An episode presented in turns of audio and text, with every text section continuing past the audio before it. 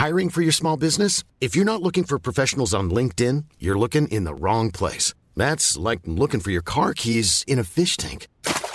LinkedIn helps you hire professionals you can't find anywhere else, even those who aren't actively searching for a new job but might be open to the perfect role. In a given month, over 70% of LinkedIn users don't even visit other leading job sites. So start looking in the right place. With LinkedIn, you can hire professionals like a professional. Post your free job on linkedin.com slash people today.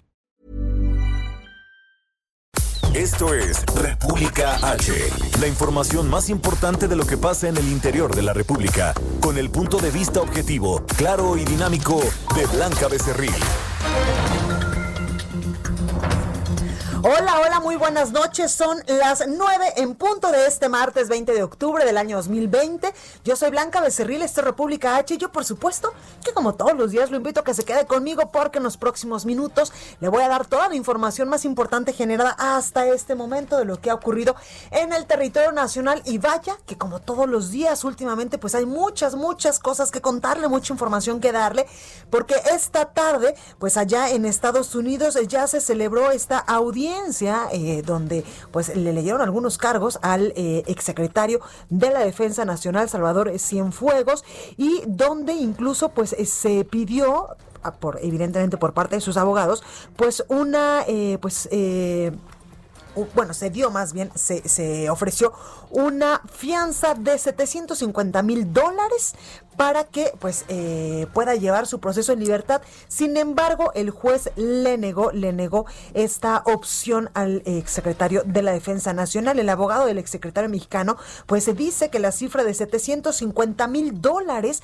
que presentaron como opción de fianza para pues eh, que siguiera su proceso en libertad, en libertad son los ahorros de toda la vida del ex servidor público. Vaya, vaya declaración. También hay información importante porque en la Cámara de Diputados pues ya avalaron, evidentemente en comisiones, en la Comisión de Hacienda, la ley de ingresos para el año fiscal 2021, parte del paquete económico para el próximo año. También en el Senado de la República, en una sede alterna, pues avanzaron las comisiones y ya avalaron también el dictamen de extinción de los 109 fideicomisos. Pasará al Pleno, que es la, la etapa que le falta pues a estas modificaciones legales. Y ya le decía yo del juicio contra el exsecretario de la Defensa Nacional, Salvador Cienfuegos. Otra cosa importante que, me gustaría mencionarle es que hoy trascendió una nota en varios medios de comunicación a nivel nacional donde la secretaria de eh, Gobernación, Olga Sánchez Cordero, pues dijo que sí, que sí ha sido víctima de misoginia breve, pero sí, sí lo, sí lo ha, afirmado, sí lo ha aceptado, en sobre todo reuniones de gabinete de seguridad, dice la secretaria que a veces sus opiniones, pues en temas de seguridad, pues no han sido tomadas en cuenta, aunque tenga la razón o aunque sean pues eh, opiniones interesantes, inteligentes y también opiniones importantes, ya ve, en todos lados se cuecen habas, diría mi abuela, así que ahí está la declaración de la secretaria de Gobernación, Olga Sánchez Cordero. Como usted puede ver, hay muchas cosas que contarle, también evidentemente le voy a dar las cifras actualizadas de cómo cerramos esta noche de martes, eh, pues en el tema del coronavirus, cómo va avanzando esta emergencia sanitaria, esta pandemia en territorio nacional, donde lamentablemente pues las cifras no bajan, ya lo decíamos el viernes cuando eh, pues la, la, secretaria de salud y también la jefa de gobierno de la Ciudad de México decía que seguiríamos en semáforo color naranja, pero, pero con una acotación y es que el nivel de hospitalización aquí en la capital del país, pues eh, lamentablemente tuvo un ligero repunte en las semanas pasadas. Así que como usted puede escuchar, hay muchas cosas que contarle. Tenemos invitados también muy especiales, evidentemente analistas, quienes nos van a ayudar pues como todos los días, a eh, pues eh, analizar los hechos más importantes que han, ocurrido en el territorio nacional para que tengamos otra visión, por supuesto, también de la información. Así que yo lo invito a que se quede conmigo. Yo soy Blanca Becerril, esto es República H. ¿Y qué le parece si comenzamos con toda la información? En resumen, el presidente de México, Andrés Manuel López Obrador, afirmó que no dejará que existan Garcías Luna ni casos bochornosos como lo que está ocurriendo con el exsecretario de la Defensa Nacional, Salvador Cienfuegos. Escúchelo. Al actual secretario de la Defensa no lo recomendó nadie, yo lo nombré porque hice una investigación. Entonces vamos a seguir cuidando que pues no haya García Lunas y que no este, se presenten casos bochornosos, vergonzosos, como los que estamos ahora padeciendo por la detención del secretario de la Defensa.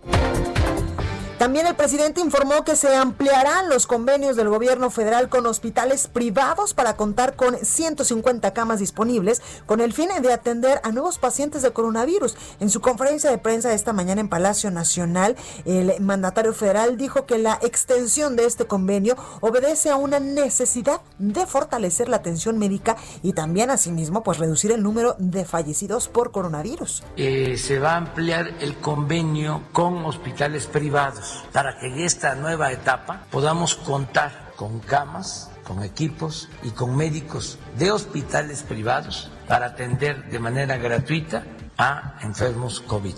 Vamos a poder disponer de 150 camas, de lo mejor, para que salvemos más vidas. Y después de la pérdida de un millón de empleos debido a la emergencia sanitaria por el coronavirus, el presidente también aseguró que de continuar con la tendencia logrará incorporar al Seguro Social a 20 millones 500 mil personas, 20 millones 500 mil empleos a finales de marzo. Después de que se perdieron cerca de un millón de empleos de trabajadores inscritos en el Seguro Social. Ahora ya llevamos hasta ayer 320 mil empleos recuperados. Si continúa la tendencia, mi pronóstico es que a finales de marzo vamos a tener inscritos 20 millones 500 mil trabajadores en el Seguro Social, los que teníamos antes de la pandemia. Si se demora, nos llevaría dos meses más ahora sí que para abril o para mayo.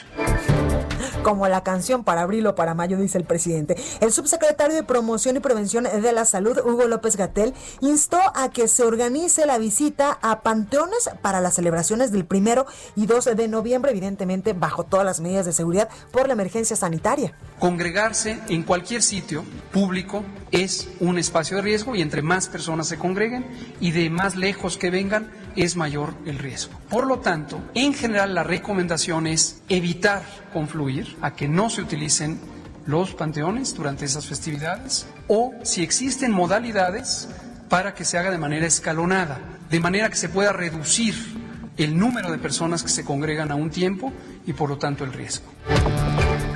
También el subsecretario informó que se modificará la forma en la que se llevará a cabo las celebraciones religiosas para la Virgen de Guadalupe debido, por supuesto, a esta pandemia del coronavirus. Las festividades del 12 de diciembre son también indiscutiblemente una oportunidad de altísimo riesgo de contagio. Sí existe la posibilidad, y parece que sí la hay, y agradecemos a la Conferencia del Episcopado Mexicano, que por iniciativa de ellos mismos se modifique la modalidad en la que podría ocurrir esto. Tengamos el beneficio en los dos sentidos, la protección de la salud y por supuesto el respeto completo y las convicciones religiosas del pueblo de México.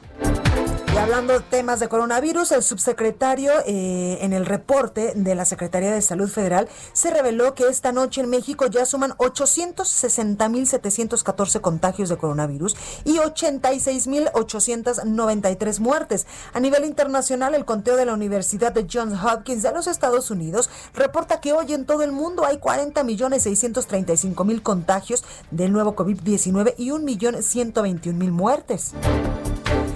Y en información internacional, el expresidente uruguayo José Mujica renunció al Senado y se retira de la política activa en medio de aplausos. Escuche. Pasado de todo, pero no le tengo odio a nadie y le quiero transmitir a los jóvenes. Hay que darle gracias a la vida. Triunfar en la vida no es ganar. Triunfar en la vida es levantarse y volver a empezar cada vez que uno cae. Gracias. Gracias, señora presidenta. Totalmente de acuerdo con el expresidente. Y el ministro de Sanidad de España, Salvador Illa, ha anunciado que el gobierno analizará con Madrid y otras comunidades la posible aplicación del toque de queda que requeriría decretar el estado de alarma en toda España o una parte del territorio. Ha llamado a los ciudadanos a reducir la movilidad y los contactos para contener la pandemia. Reporte vial. Bueno, y vamos rápidamente con nuestros compañeros a las calles de la Ciudad de México. Daniel Magaña, muy buenas noches. ¿Dónde te encuentras?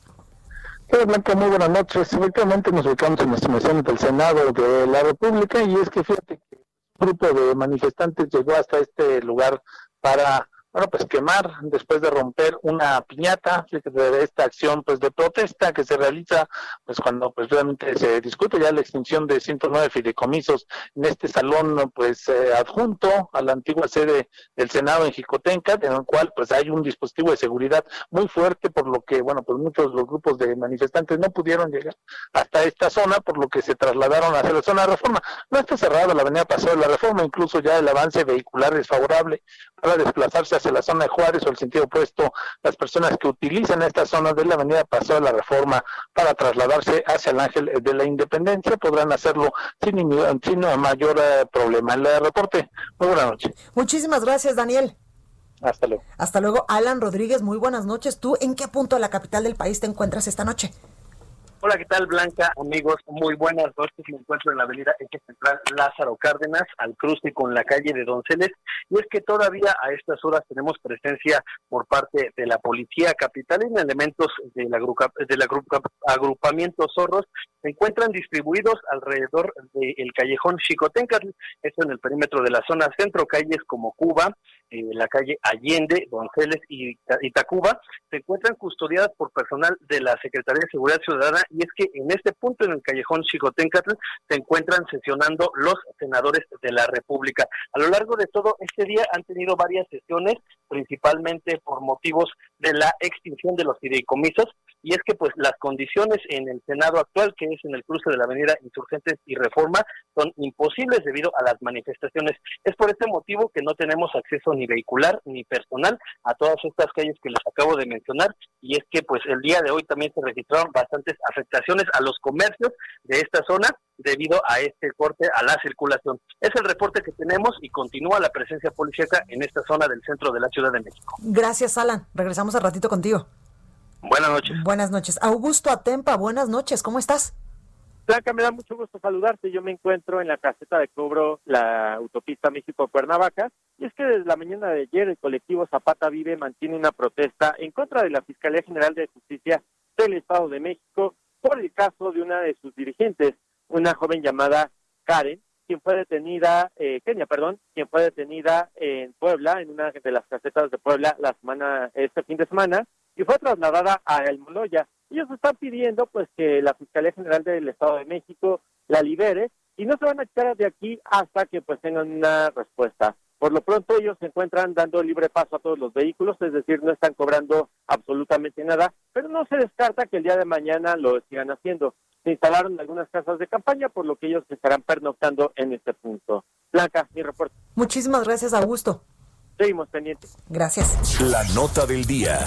Bueno, y comenzamos con toda la información y en información de último momento también eh, le cuento que esta noche diputados aprobaron ya en lo general la miscelánea fiscal para el año 2021. La miscelánea avanzó en lo general y se reservan decenas de propuestas de modificación en lo particular en larga, en larga sesión por la madrugada junto a la ley de ingresos. Y es que hay que recordar que son varios los componentes que eh, pues forman todo este paquete económico para el año fiscal 2021 y ya le digo, pues los diputados están avanzando en la miscelánea fiscal con diversos cambios a las propuestas del el SAT y también de la Secretaría de Hacienda, con mantas y pancartas, eh, con demandas de, del PAN eh, de bajar eh, en un 50% el IEPS, este impuesto especial a, productos y servicios, y bajar a un 25% el ISR, este impuesto a servicios también, y el PRD de estímulos a la planta productiva, sí, terrorismo fiscal, no. En la discusión, pues se han visto estas mantas allá en la Cámara de Diputados las modificaciones consisten en agregar cuando se utilicen herramientas tecnológicas, las autoridades deberán acreditar que estas fueron asignadas por la autoridad fiscal, deberán contar con las medidas de seguridad y encriptación necesarias para que la información que se recabe pues no sea expuesta de manera indebida. El SAT deberá emitir las reglas de carácter general necesarias para regular estos supuestos. También hay eh, pues eh, cosas importantes como resaltan eh, las modificaciones a la ley de impuestos sobre la renta ISR que en el el rubro de personas morales con fines no lucrativos. Se incluye eh, pues varias, en varias fracciones también de reproducción de especies en protección y peligro de extinción a la conservación de su hábitat respecto al impuesto especial sobre la producción y servicios que yo le decía hace unos momentitos. Las cuotas complementarias para pagar gasolina y diésel están fuera del dictamen. Con esta acción se cierra también la posibilidad de que durante la discusión en el Pleno, pues los diputados puedan proponer aumentos en el IEPS a cigarros, bebidas alcohólicas y saborizadas. Parte, parte de lo que se está dando en estos momentos allá en la Cámara de Diputados con esta discusión que se ve pues va para largo. Oiga, y otra nota importante que traemos pues ya arrastrando desde el jueves pasado es eh, pues este caso del ex eh, general, porque es un general en retiro, el ex secretario de la Defensa Nacional Salvador Cienfuegos, que eh, pues hoy estuvo eh, evidentemente allá sigue detenido en Estados Unidos, pero hoy su defensa pedía que todo este proceso eh, lo hiciera en libertad bajo fianza de unos 750 mil dólares para que Cienfuegos pues pudiera eh, eh, seguir su proceso fuera y no eh, recluido. El juez lamentablemente lo negó y es que la defensa del exsecretario de la Sedena, Salvador Cienfuegos, solicitó ante la Corte Federal de Los Ángeles la libertad bajo fianza por la cifra de 750 mil dólares, lo cual dice representan los ahorros de toda la vida del exfuncionario federal. Sin embargo, el juez Alexander McKinnon determinó que es necesario que el secretario enfrente su proceso judicial desde prisión, negando así la libertad bajo fianza. Cuando esto sucede es porque hay algún indicio o alguna posible posibilidad de que eh, pues algún, alguna persona bajo este esquema pues pueda pues pueda eh, fugarse por eso es que también mm, le niegan que eh, pues siga su proceso en libertad. Bueno, y vamos a más información. Aterrizamos aquí en la Ciudad de México con mi compañero Carlos Navarro, porque la jefa de gobierno, Claudia Sheinbaum, negó que se intentara desalojar el plantón del Frente Nacional Ni Una Menos. México, que está instalado en las inmediaciones del Senado de la República, órgano que solicitó el apoyo. Carlos Navarro nos tiene la información. Adelante, Carlos, ¿cómo estás? Buenas noches, Blanca. Te saludo con gusto a ti, al auditorio. Y bien, la jefa de gobierno, Claudia Sheinbaum, negó que se intentara desalojar a los integrantes de este frente, ni una menos México, que está instalado en las inmediaciones del, del Senado de la República. Incluso la mandataria capitalina solicitó el apoyo, eh, reconoció que el mismo Senado de la República pidió el apoyo para que se implementara un cerco de seguridad sin la intención de que se reprimiera, simplemente resguardar el recinto legislativo. Incluso pues, son alrededor de 300 elementos de la Secretaría de Seguridad Ciudadana de la Ciudad de México que están resguardando tanto esta sede en la colonia tabacalera como las inmediaciones de la antigua casona de Chicotenca, ahí en el centro histórico, donde están llevando a cabo trabajos legislativos, y, e insistió porque en redes sociales circularon eh, varios tweets de, de, algunas personas que señalaban que eran granaderos, y recordó que no, ya no son los granaderos, y es que fue uno de los primeros pronunciamientos como jefa de gobierno, fue la desaparición de este grupo. Dice que ahora ya no tienen diversos dispositivos y ahora no se dedican a reprimir como lo hacían la administración pasada blanca. Ahí, ahí la información, Carlos, muchísimas gracias. Es que precisamente, pues allá en el Senado, eh, en esta eh, pues sede alterna, se está avanzando ya en la extinción de estos 109 fideicomisos, ¿verdad? Es correcto, ya está avanzando en este trabajo legislativo y es por eso que las autoridades, bueno, los policías han resguardado las inmediaciones para evitar cualquier incidente o el acercamiento de algunos de estos colectivos que han protestado desde la semana pasada, bueno, más de, la semana pasada anteriormente, eh, en tanto en la Cámara de Diputados y ahora en el Senado de la República Blanca. Pues ahí tenemos la información. Carlos, gracias. Hasta luego, buenas noches. Gracias. Y hace unos momentitos le hablaba de la negación de la fianza Salvador Cienfuegos, el exsecretario de la Defensa Nacional, y también se ha informado que el próximo viernes se va a firmar una orden para su traslado a Nueva York. Hay que recordar que en estos momentos Salvador Cienfuegos pues está allá en Los Ángeles, California. También en más temas de seguridad, Jorge Almaquio nos tiene más información porque ante el problema de inseguridad no hay oídos sordos, así lo aseguró la titular de la Fiscalía General, eh, Ernestina Godoy Jorge, cuéntanos, ¿cómo estás? Hola Blanca, ¿cómo te va? A los amigos del auditorio, efectivamente, la fiscal general de justicia, Ernestina Godoy, afirmó que tanto el gobierno de la Ciudad de México como el federal, pues no son sordos a esta preocupación de la sociedad que es la inseguridad. Al participar en la ceremonia de entrega de nuevas patrullas de auxiliar como parte del programa Más Seguridad por Policía para Iztapalapa, Godoy Ramos reconoció que tardarán en dar resultados, pero se trabaja de manera coordinada con todos los niveles para atacar las causas. Escuchemos. Los gobiernos de esta ciudad y el gobierno federal no, no somos sordos a esa gran preocupación. ¿sí? Por eso este gran problema que se ataca desde todos los niveles, desde todas las maneras, ¿sí? no solamente con policías, a quienes admiramos y respetamos mucho, con ministerios públicos, ¿sí? que nos falta mucho, pero vamos trabajando. Se trabaja desde todos los niveles para atacar las causas, pero eso lleva algo de tiempo. En este marco la importancia de atender lo inmediato como aumentar el número de policías y que estos sean mejores a fin de que las áreas de investigación tengan mucho más elementos para hacer labores de inteligencia y detectar las zonas donde se cometen más delitos como en su discurso, Godoy Ramos también expresó su beneplácito por los reconocimientos que les fueron entregados también a la de investigación, como agente del Ministerio Público de la Fiscalía Capitalista por su buen desempeño y subrayó que la administración mantiene una lucha total contra y el maltrato exterior de las instituciones. Blanca, amigos. Muchas gracias, Jorge. Cuídate. Igualmente, buenas noches. El análisis. Gracias. Bueno, y vamos al análisis con nuestro eh, analista político, socio vicepresidente de Lexia, Claudio Flores Tomás. Mi Claudio, ¿cómo estás? Qué gusto saludarte, Blanca, en este nuevo horario, en este nuevo espacio. Estoy seguro que te seguirá yendo muy bien, como en todos los espacios televisivos y radiofónicos que, has tenido, querida amiga. Muchísimas gracias, Claudio. Y yo más que agradecida, porque siempre me sigues a todos lados. Oye, Claudio, a todas partes. una nota importante que a ti te encanta, pues esto de los nuevos partidos políticos que ya se les palomeó en el Tribunal Electoral. Exactamente, y eso tiene que ver, Blanca, con las narrativas del control presidencial sobre el Tribunal Electoral del Poder Judicial de la Federación. Fíjate qué sucedió para quienes nos escuchan. Cuatro magistrados de los siete aseguraron que las decisiones que se, que digamos, mostraron que las decisiones que se están tomando en dicho tribunal con sus votos, con sus votaciones, con sus votos, están alineadas con los deseos presidenciales. Vamos a tener 10 partidos en las boletas de la próxima elección del 2021, querida Blanca. 10 partidos. Eh, hay 10 partidos en total, porque teníamos 7, pero decían, este, pues, pues parió la abuela y llegaron otros tres nuevos partidos.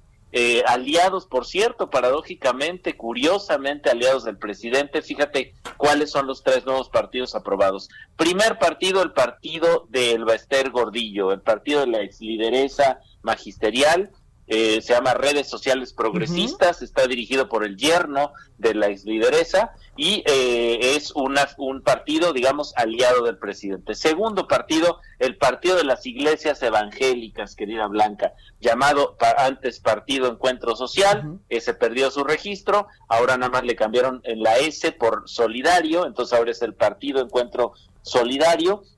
recordemos que el Partido Encuentro Social Blanca propuso a López Obrador como candidato presidencial también.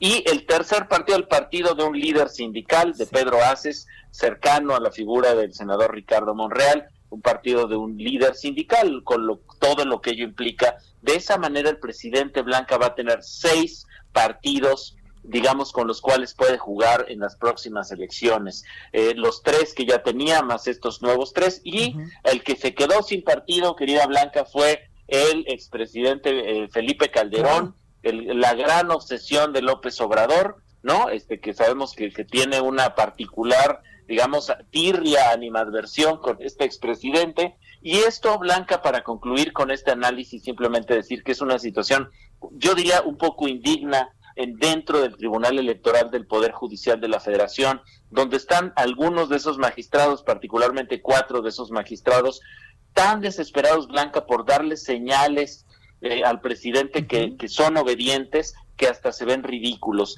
tropezándose consigo mismos para obedecer rápidamente los deseos del presidente. Y esto a la larga también en términos más generales Blanca es una mala señal porque son señales preocupantes de la erosión de la autonomía de otros poderes, en este caso del Poder Judicial, este, frente al, al, enorme poder que ha concentrado el Poder Ejecutivo. Oye, Claudio, de manera muy rápida, que nos quedan 30 segunditos, la elección de este domingo en Coahuila y en Hidalgo, ¿cómo la viste? El presidente dijo que es una muestra de que eh, estamos en un país donde la democracia existe.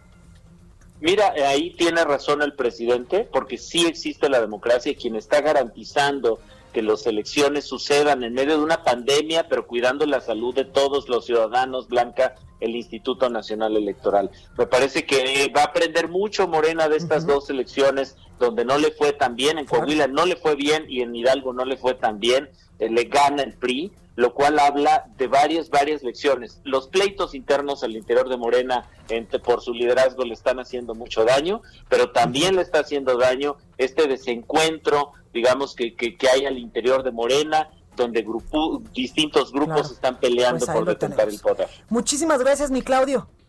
Un placer estar contigo, querida Blanca, y aquí nos estaremos escuchando quincenalmente. Muchas gracias. Gracias. Yo soy Blanca Becerril, esto es República H. No se vaya, que yo vuelvo con más información.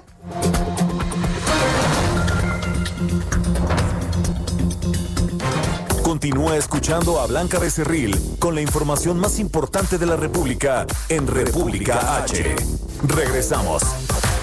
Estamos de regreso con la información más importante de la República en República H con Blanca Becerril, transmitiendo en Heraldo Radio en resumen, la Comisión de Estudios Legislativos Segunda aprueba el dictamen en materia de extinción de fideicomisos públicos. Con seis votos a favor y tres en contra, el dictamen será discutido en el Pleno del Senado de la República. El gobernador de Guerrero, doctor Astudillo Flores, reprobó y condenó el asesinato de la niña de 13 años, Ayelín N., cuyo cadáver fue encontrado en la cabecera municipal de Tixla el día de ayer, solicitando a la Fiscalía General del Estado la pronta localización de los o los responsables de este feminicidio. La jefa de gobierno de la Ciudad de México, Claudia Sheinbaum, dijo que se realizará nuevamente la prueba de coronavirus luego de que el viernes realizara un recorrido con el secretario de Marina, José Rafael Ojeda, quien recientemente dio positivo a COVID-19. La Fiscalía General del Estado informó del deceso de José Luis Orozco, de 52 años, quien se desempeñaba como escolta al gobernador Javier Corral. Me refiero a la Fiscalía General del Estado de Chihuahua.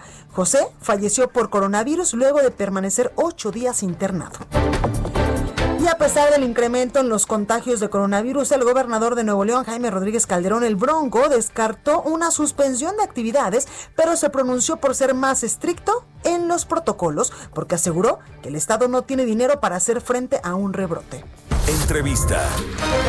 Bueno, y me da muchísimo gusto saludar esta noche aquí en la cabina de República H a René Govea. Él es director de Academic y Otovoc y también protecista de prótesis, de prótesis, con más de 30 años de experiencia en la atención a personas con discapacidad. Eh, René, nos traes un tema muy importante, 10% de las personas que lamentablemente tienen discapacidad en México solo reciben un estímulo económico de la Secretaría del Bienestar, es decir, un, un estímulo económico del gobierno federal, solo el 10% de las más de 7.7 millones de personas que tenemos en el país. Blanca, buenas noches, muchas gracias por la invitación, es de verdad un honor que siendo tu radio escucha, ahora estoy aquí contigo.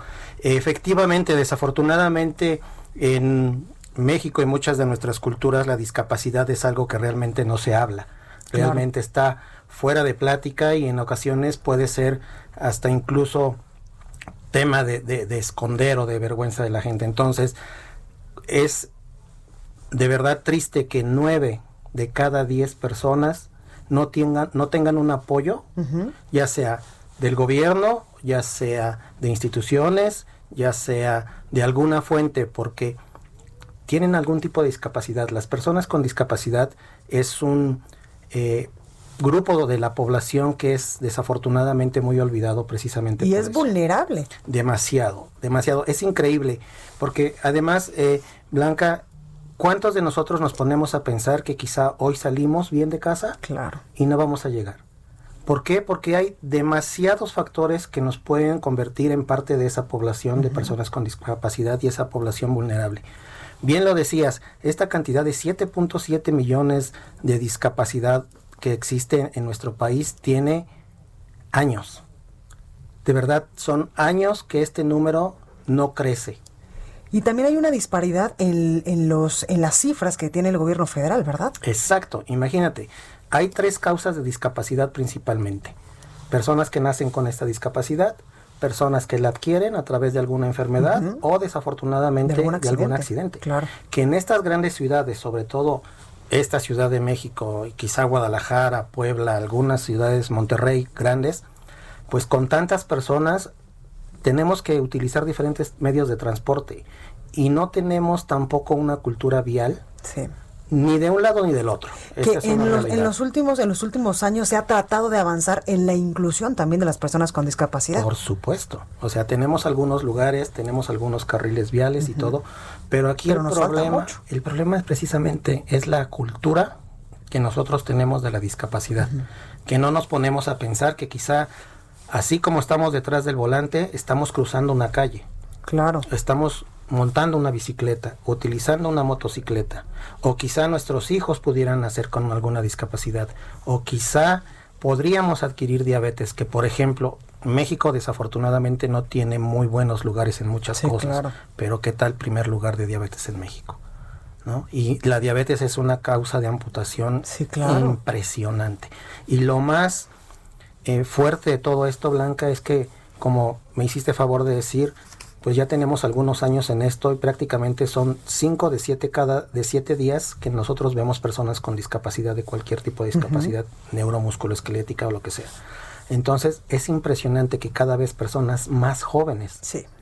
tienen diabetes o incluso se enteraron que tenían diabetes cuando cortándose las uñas, se la infectaron, empieza la infección y entonces van al médico. Que dice. Y exacto.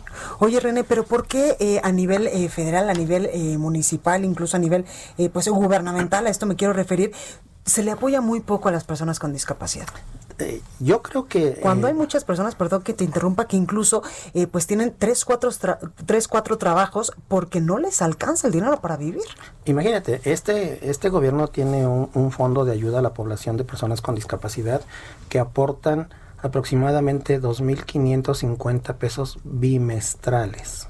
Para estas personas que de alguna manera u otra o debido a la discapacidad han perdido esos uno, dos, tres o cuatro trabajos, o quizá no te pones a pensar, por ejemplo, de decirte algo, artritis reumatoide degenerativa, que las manos empiezan a degenerar y que si la persona necesitamos las manos, por supuesto. No hablemos quizá de lo que nosotros vemos todos los días desafortunadamente, que es la pérdida corporal, de, partes corporales, ya sea de brazos o de piernas. Pero hay otras, muchos, muchas causas de, discapacidad. Pero también es algo muy triste. Cuando alguien tiene una persona cercana a, esa, a, ellos con discapacidad, entonces hay apoyo. Claro. Pero si no, lo vemos como si fuera un, camión de turismo, de lejos, de alto se supone o tenemos las cifras de que la población con discapacidad representa aproximadamente el 2.53% de la, de la eh, población total. Entonces imagínate, estos 7.7 millones que mencionamos lo estamos mencionando desde hace unos 6 años aproximadamente. Y no se ha renovado la cifra. Y por alguna razón no se renova. Cuando cada vez hay, por ejemplo, en ciudades grandes, como decíamos, la gente va a una fiesta y ahora, ¿cuáles son las noticias? Y tú que estás todos los días en las noticias. Fiesta terminó en balacera. Desafortunadamente muertos, bueno. Pero personas que después adquieren una discapacidad, como, como es en ocasiones lo que sucede. Oye, René, y cuéntame qué hacen en Otobok. Bueno, te cuento rapidísimo. Otobok es una empresa de origen alemán que tiene 100 años en el mercado en Europa y esto fue a consecuencia de tantas personas con discapacidad, con otras capacidades que eran los jóvenes que tenían 17, 18, 19 años y que regresaban amputados, y que esta empresa se dedica a la fabricación ya sea de componentes protésicos u ortésicos, materiales, maquinarias y herramientas para adaptarlos. Entonces, eh, esta empresa con estos 100 años de experiencia es una empresa global. Tenemos presencia en todo el mundo. Por ejemplo, en Latinoamérica tenemos cuatro grandes regiones. Del sur, de sur a norte te puedo decir que es Argentina, Colombia, Brasil y México. Y México nos encargamos de la región de Centroamérica y el Caribe también. Entonces, por eso nosotros también te podemos decir con certeza que esos números que, que se representan no son reales. Porque ustedes viven otra realidad a estas cifras. Todos los santos días nosotros vemos personas con discapacidad de cualquier tipo. Entonces vemos que crece y que crece y que crece el número y que desafortunadamente algunos programas que había en algunas instituciones gubernamentales, como por ejemplo Sistema de Salud, DIV, Sedena, etcétera, cada vez tienen menos recursos, recursos para las personas con discapacidad. Pues ahí está el llamado también al gobierno federal a que apoye más a las personas con discapacidad, que sin duda pues es un sector sensible y vulnerable de la sociedad. No, y que todos lo somos, Blanca, porque te lo, te lo vuelvo a decir, ¿quién despierta y abre los ojos pensando que esa noche ya no va a tener una pierna o un brazo? Pero no estamos exentos. Totalmente no estamos exentos por todo lo que vivimos. Pues ahí lo tenemos, René Govea, director de Academic y de eh, Otoboc y también protetis, protecista, no sé por qué me cojo con esa palabra. Este, muchísimas gracias, mi René, por estar esta noche aquí. Un placer. Y, y, pues por tocar este tema tan sensible que evidentemente tenemos que poner mucha más atención. Si no, si me permites un segundo más, les hago la invitación de que no nos creamos exentos de tener una discapacidad. totalmente. Pues ahí lo tenemos. gracias, gracias, René. Suerte. Bueno, pues seguimos con más información y ¿qué le parece si vamos a escuchar una entrega más de mi compañero Abraham Arreola y su curiosa Ciudad de México? Curiosa CDMX con Abraham Arreola. Una forma divertida para conocer, explorar y disfrutar de la Ciudad de México.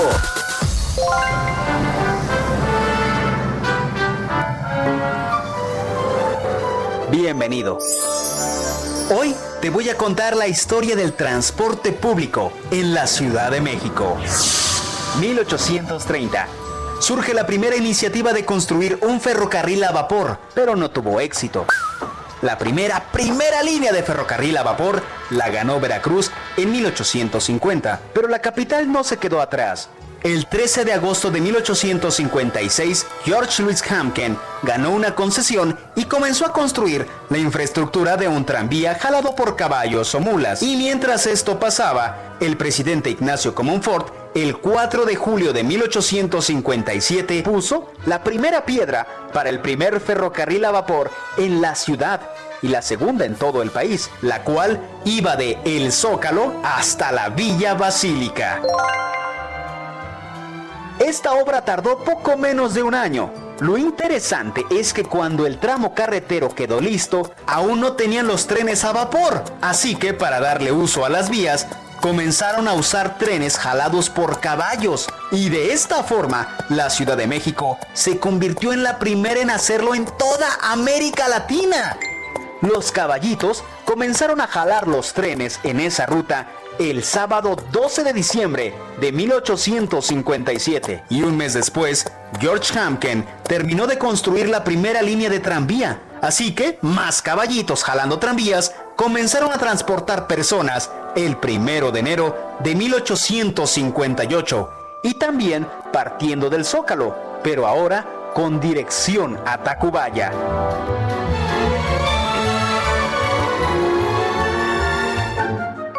Mientras, en el tramo inaugurado por Common Ford, se dejó de usar a los caballitos el 28 de febrero de 1858 para cambiarlos por los primeros trenes a vapor, que era la idea original de ese proyecto. Pero regresando con George, su primer proyecto le sirve para crear la primera empresa de tranvías llamada Ferrocarril de Tacubaya y el costo del pasaje, un real segunda clase, dos reales primera clase. Claro, solo los domingos. Súbale que hay lugares porque esta historia aún tiene más. Soy Abraham Arreola, sígueme en Twitter como abarreola7 y suscríbete a mi canal de YouTube para más historias como esta, Box Liver con X. En la producción, Orlando Oliveros. Entrevista. Oiga, y esta noche me da muchísimo gusto saludar también aquí en la cabina de República H, evidentemente con Susana Distancia, a un personaje que literal, si usted nos puede ver a través de Twitter, a través de, la línea, eh, pues, eh, de video de El Heraldo de México, puede usted ver la magia que trae este hombre, que se llama Alex Brunet, que es un chamán, y también está con nosotros Carlos Díaz, que es el productor, porque nos van a platicar de la leyenda del Nahual en Xochimilco, los enredos del demonio, que ya cumplen más de 300 presentaciones, representaciones durante nueve años consecutivos. Yo nada más de verte dije, Dios mío, ya hasta me dio miedo. Y yo que soy remierosa para estas cosas. Oye, pues... Buenas noches, muchas Buenas noches, gracias por estar esta noche con nosotros. Cuéntenos de qué va. Sí, bueno, como bien comentas, este año cumplimos eh, 10 años, ya una década. Eh, nos hemos presentado en el embarcadero de Nativitas eh, durante nueve años consecutivos. Y eh, el espectador aborda una trajinera en este embarcadero que los lleva por los canales tradicionales hasta llegar a la laguna de Jaltocán, donde está nuestro escenario flotante y ahí hacemos la representación del nahual, que es un animal místico y que es un personaje prehispánico. Totalmente. ¿Y tú, Nahual, chamán? Cuéntanos. Sí, mi personaje eh, se llama Nahual y es un chamán que se ha enredado a, a, en el tiempo de la, en, en la época de, de, la conquista con una condesa, esposa de un gran gendarme, y este lo, los cacha, lo, lo exilian por muchos años y después eh, la hija del gendarme va en búsqueda de la verdadera historia y, y, para resolver esto de la leyenda. Y se topa con este personaje que es el chamán y que, bueno, entre base de brujería y demás, Dios. las envuelve y les eh, hace ver la verdadera historia de lo que es el Nahual. ¡Wow! Oye, además tiene toques de historia. Sí, claro, por supuesto. No es como que nada más nos inventamos una obra y un personaje y no. O sea, no. esto viene bien documentado. Sí, claro, por supuesto. Hemos hecho un estudio largo, largo de mesa, eh, de trabajo, de ensayos y, y bueno, eh, evidentemente eh, hemos estudiado la historia para poder crear los, los, los, vestuarios y todo para este, esta mágica historia de terror. No, y además es mágica porque yo estaba viendo como el tráiler que tienen en su página de internet y entonces, o sea, cuando está de noche en el embarcadero y tú vas en la trajinera, todo es un ambiente totalmente incluyente, místico y mágico. Sí, el espectáculo eh, se realiza de noche uh -huh. en un lugar que todavía es considerado patrimonio cultural de la humanidad. Claro. Como comentaba, eh, la puesta en escena la realizamos en un escenario flotante que está hecho con trajineras. Wow. Eh, este escenario está en medio de la laguna de Jaltocán. montar el escenario pues es complicado, nos lleva alrededor de un mes. encima de las trajineras pues está el templete y en el templete está la escenografía y ahí ah, realizan el espectáculo que tiene luz y sonido. Oye, cuéntame, ¿cuándo empiezan las funciones? ¿Cuánto cuesta? Porque también vi que hay diferentes paquetes. Sí, estamos, vamos a estar solamente dos fines de semana, que es del 23 de octubre al 1 de noviembre, viernes, sábados y domingos. Tenemos accesos individuales y también accesos en grupos. Eh, la, el acceso individual tenemos el acceso general, que incluye la obra de teatro y el tour en trajinera. ¡Órale! Cuesta 299. El plus, que incluye alimentos y bebidas no alcohólicas ilimitadas, que puede ser desde quesadillas, ponche, atole. Uh -huh tamales cuesta 399 y el VIP que eh, es con acceso al escenario flotante para tomarse fotografías con el Nahual y con el elenco va a ser con sana distancia igual vamos a tener un, eh, un protocolo claro. y eh, como comentaba también eh, tenemos por grupo que es la trajinera completa trajinera general trajinera plus claro. y trajinera VIP esto es con el fin de que la familia pues se conviva se sienta sí, segura para aquellos que no tienen la seguridad pues ahí van a convivir con o van a estar con gente con la que conviven a diario. Totalmente. Y yo si voy, seguro que me llevo al galán porque va a ser un buen momento como para acariciarle y, abrazarlo. Sí, claro. Oye, de los personajes, cuéntame, tú eres el Nahual, pero hay más. Hay más. Eh, sí, existe eh, Valentina, que es la hija de este gendarme que, va, que, es, que es española, uh -huh. ¿no? Eh, también eh, se encuentra Yatsi, que es la, la esclava de esta eh, española. También está Ocelo. está otro chico que se llama es, es Ocelo y Tepa que son los guardianes de, de, la cabaña donde me encierran, ¿no? Somos siete actores, es, la verdad se van a divertir, es, es una experiencia que no puedes perderte, sí, simplemente claro. por el hecho de viajar de noche por la trajinera, pararte frente al escenario y disfrutar de este show a la luz de la luna, la verdad sí, es que claro. tiene efectos especiales todo, luces, fuego, demás. Oye, ¿cuánto tiempo les lleva montar un espectáculo de esta magnitud? Decías, solamente el escenario, un mes. Uh -huh. Sí, eh, normalmente eh, empezamos ensayos desde junio, junio julio. Órale. Sin embargo, eh, por cuestiones de la pandemia, sí, claro. que teníamos la incertidumbre de que si íbamos a poder realizar el espectáculo, pues eh, lo empezamos alrededor de agosto. Esta vez van a ser los mismos actores, eh, no le hicimos cambio al guion, pero eh, el guion pues está escrito por un dramaturgo que está especializado en terror y en teatro.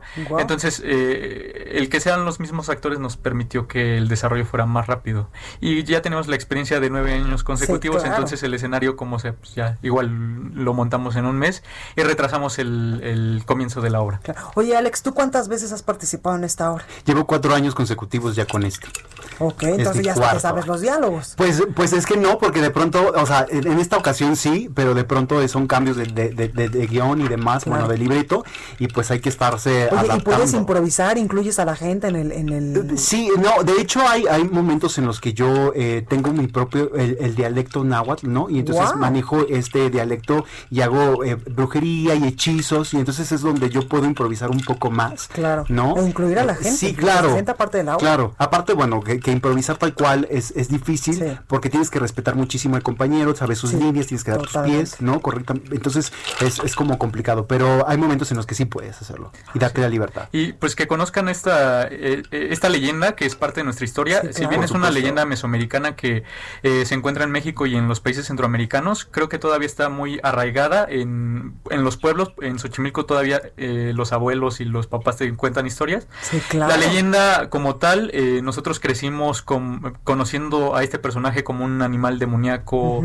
malévolo, pero realmente no es así. Para la cosmovisión prehispánica, eh, que esto contempla a los mayas y aztecas, el nahual era un ser divino, un ser protector, un ser, un ser que se les asignaba a las personas en el momento de nacer y que les, y los protegía durante toda la vida. Entonces nosotros buscamos que conozca la gente esta leyenda y que no solamente conozca esta parte demoníaca, ¿no? sino también la parte prehispánica. Oye, y además decías algo muy importante, por ejemplo, mi abuela de Michoacán, cuando íbamos, por ejemplo, al campo, siempre nos asustaba y nos decía, hija, si te portas mal y si haces travesuras, el nahual se te va a aparecer en la noche y baja de aquella montaña y entonces es un perro o un lobo, que es más o menos tu caracterización. Exacto. así es, así es. Maneja que en, en esta parte del centro que es un perro y, y- y es, es así como se está manejando. eh, eh, evidentemente existe el personaje del Nahual tal cual, que es cuando hace la transformación. Claro. ¿no? Sí, y dependiendo del lugar, pues como comentas, ¿no? En la zona centro lo conocemos como un perro, un lobo, pero hay lugares donde lo conocen como un puerco, como un águila, como un burro. Wow. Oye, pues está súper bien. Recuérdenos cuando empiezan eh, eh, también los horarios, los días, para que la gente pues pueda todavía, eh, evidentemente, meterse a internet, comprar los boletos que también veo que están por Ticketmaster, ¿no? Sí, eh, estamos, vamos a estar del 23 de octubre al 1 de noviembre, viernes, sábados y domingos. Eh, los viernes a las 8 de la noche, Es los bien sábados a las poquito, del 7. 23 al primero de noviembre. Sí, eh, por la cuestión de la pandemia. Realmente cada temporada hacemos más de 20 funciones. En esta ocasión, eh, pues vamos a hacer solamente 8 funciones. Pueden encontrar más información en el nahualsochimilco.com.mx. En nuestras redes sociales también nos encuentran como el Nahual Xochimilco.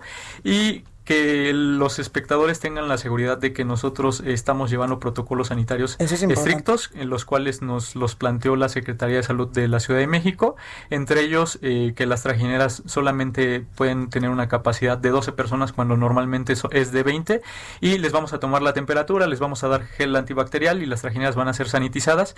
Y en el caso ajá, deben eh, portar eh, cubrebocas. Y en el caso específico de, de nuestro embarcadero vamos a permitir eh, o vamos a empezar a dar el acceso y a que se suban a las trajineras desde una hora antes de la cita Ah, buenísimo. para evitar aglomeraciones. Pues ahí está, Nahual, ¿algo más que quieras decir? Pues Mándanos un hechizo bueno para que la pandemia ya se acabe, por favor. Tactenene, noctomis nana, ananoctonita, ale menene. Amondecto. Pues ojalá que con este hechizo ya podamos decirle adiós al coronavirus en el mundo. Por favor, por favor, pero Sí. de verdad, de verdad no se van a, no se pierdan esta oportunidad, aunque sea pandemia, de acompañarnos, de disfrutar de esto, de disfrutar de, nue- de- de- de nuestras leyendas, de nuestras tradiciones de Día de Muertos y claro. poder eh, ir a Xochimilco, pasarte un buen rato después de haber estado ocho meses encerrado en sí, casa, por favor. ¿no? Y así. Pues ahí lo tenemos, eh, Carlos Díaz, productor, y también Alex Brunet, quien es el chamán que nos acaba de echar un hechizo para que ya se acabe el coronavirus. Muchísimas gracias por estar esta noche con nosotros. Gracias. Mucha suerte en la obra y todos los detalles, pues ahí los tenemos en las páginas. Sí, muchas gracias. Muchísimas gracias. Yo soy Blanca Becerril. Esto fue República H. Yo lo dejo con la nota amable de este martes y lo espero el día de mañana en punto de las 9 con más información. Cuídese mucho. No frenar las actividades elementales en una fecha tan importante como lo es el Día de Muertos en Michoacán, Claudia Chávez, secretaria de Turismo, aseguró que con los municipios de Pátzcuaro, Uruapan, Sinchunzán, Quiroga y Erongarícuaro se hicieron acuerdos y detallaron los protocolos de bioseguridad que se implementarán durante los días 31 de octubre y 1 y 2 de noviembre. En Pátzcuaro, las embarcaciones operarán al 50% de su capacidad para recorridos en el lago y en los alrededores de la isla de Janitzio, ya que ésta permanecerá cerrada. Se suspenderá la venta de alcohol en la vía pública y solo estará permitida en los restaurantes si va acompañada de alimentos. No habrá actividades o eventos que provoquen aglomeraciones como conciertos, teatro, exposiciones o bandas de música en las calles. La entrada de visitantes a panteones se hará con estrictas medidas de seguridad sanitaria acordadas previamente por autoridades y pobladores. La titular de la Secretaría de Turismo de Michoacán aseguró que los panteones abiertos a turistas contarán con mapeo, diseño de circuitos, señaléctica, puestos de control y áreas para que las personas puedan lavarse las manos. Se propone suspender el tianguis artesanal de Pátzcuaro para evitar la cadena de contagios. Si visitas esta o cualquier zona turística, asegúrate de tomar todas las medidas sanitarias para cuidar tu salud y la de los demás, evitando contagios. Yo soy Elena Duarte y esto fue La Nota Amable.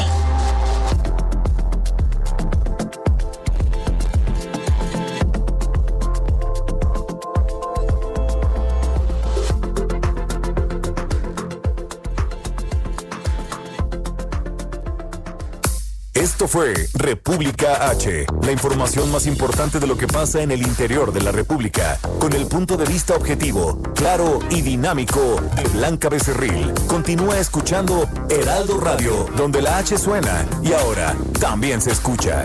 Una estación de Heraldo Media Group.